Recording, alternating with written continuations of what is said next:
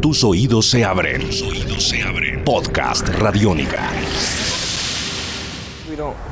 talk about those kind of things that you know that are really important to us because um, I don't want to be thought of as like nothing more than a PC band. You know, I mean we're entertainers. You know, that's what music is.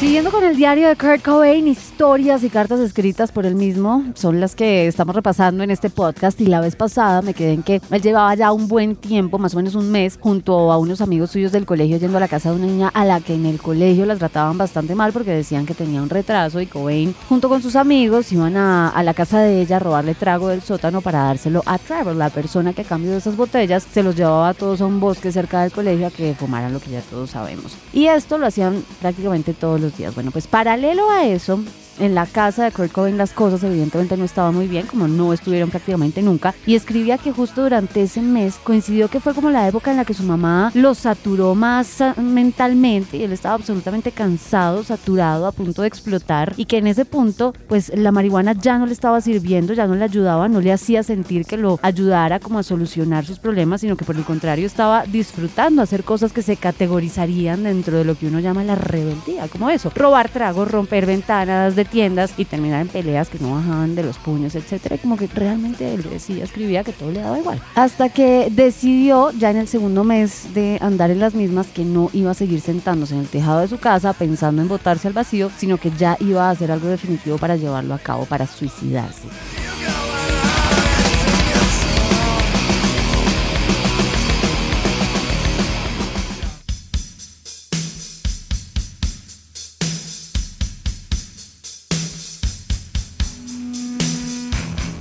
Quería que dejara de ser una idea y que fuera un hecho, pero no quería irse de este mundo sin saber lo que era tener relaciones sexuales. Es decir, que hasta ese punto Kurt Cobain era virgen, lo cual seguramente para muchos sería toda una revelación. Así que bueno, un día después del colegio se fue a la casa de esta niña a la que siempre le robaban el trago, se autoinvitó y ella muy querida, muy formal lo recibió, le ofreció unos Twinkies, los ponquecitos esos clásicos rellenos de crema como el equivalente a nuestro gansito y él ni corto ni perezoso se sentó en sus piernas y le dijo, hagámoslo. Entonces, bueno, la ahí muy, muy tímidamente, cuenta cómo le tocó sus partes íntimas superiores y acto seguido ya muy desinhibida. Se fue a su cuarto, se quitó la ropa al frente de él con la puerta abierta y ahí fue cuando él dice que se dio cuenta que en realidad estaba pasando y que iba a pasar lo que tenía planeado que pasara. Pero claro, como nunca lo había hecho, no tenía mucha idea de qué hacer, entonces le preguntó a ella si ella de pronto ya lo había hecho antes y ella le dijo que sí, que muchas veces y que la mayoría de veces lo había hecho era con su primo. Total que me imagino que la acción habrá seguido, pero cuando ya estaban a punto, Kurt Cobain contaba, escribió en las páginas de este diario que tengo en mis manos, que le dio tanto asco el olor que percibió y como el sudor que ella tenía en su cara, que él cogió, se paró y se fue y hasta ahí quedó esa historia. Hasta ahí quedó esa historia con ella, pero la historia sigue con un par de páginas más porque ese suceso desencadenó un episodio muy fuerte y determinante en la vida de Kurt Cobain. Pero lo que pasó después de que él saliera por la puerta de la casa de esta niña en cuestión, se los cuento en la próxima entrega de este podcast.